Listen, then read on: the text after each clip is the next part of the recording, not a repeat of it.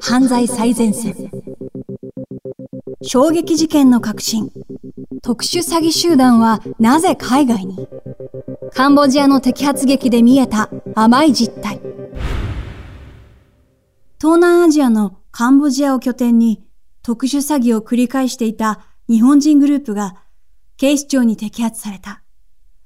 年齢がバラバラの19人は観光客に紛れるかのようにリゾート地のホテル客室をアジトにし、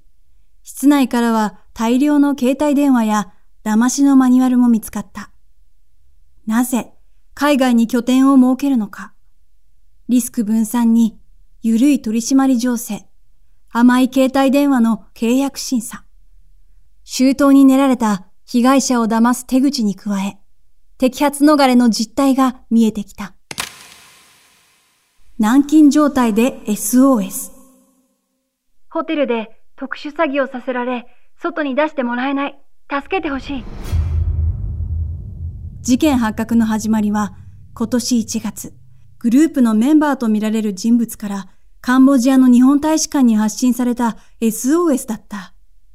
大使館から情報提供を受け、すぐさま動いた現地当局がホテルに踏み込み、25歳から55歳の男、19人の身柄を確保した。19人の大半は日本の被害者らに電話をかけるかけ子で、カンボジア南部のリゾートホテルに昨年12月、複数の部屋を借りる形でチェックインし、事務所や宿泊用などに使い分けていたとされる。かけ子らは外出を制限され、軟禁状態で詐欺電話をかけ続けさせられていたという。大量の携帯電話やパソコン、詐欺の手口が書かれたマニュアル。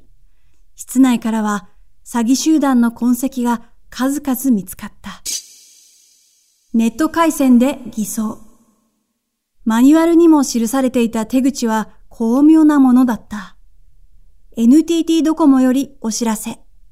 グループは相手方のメールアドレスを知らなくても、携帯電話番号だけで送信できるショートメッセージを悪用。こうした文言と連絡先を記し、日本の携帯電話に無作為に送信していたとみられる。そして、電話番号に連絡してきた人に NTT ドコモサポートセンターの担当者と偽り、有料サイトに登録しているが、料金が未納になっていると嘘を並べ、延滞料金などの名目で支払いを求めていた。支払いに用いられたのは、コンビニエンスストアでも入手できる電子マネー。記載されているプリペイド番号などを被害者から聞き出せば、遠隔でもチャージ金を取り込むことができる。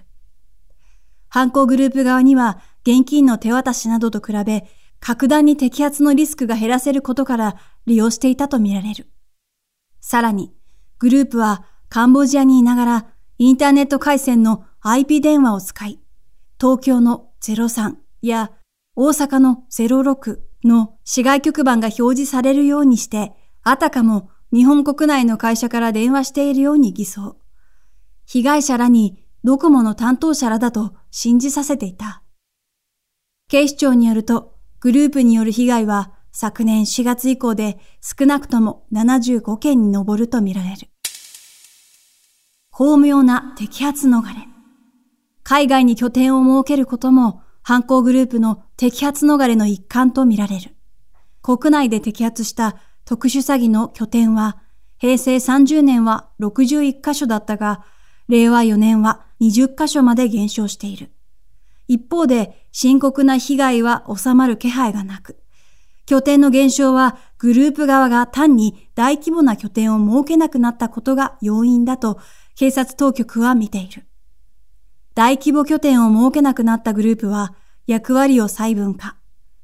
少人数に分かれてホテルなどを転々とさせるほか、移動中の車の中から電話をかけさせるケースも多いとされ、捜査幹部は海外に拠点を移すのも摘発逃れの一つと分析する。中でも東南アジアが狙われるのは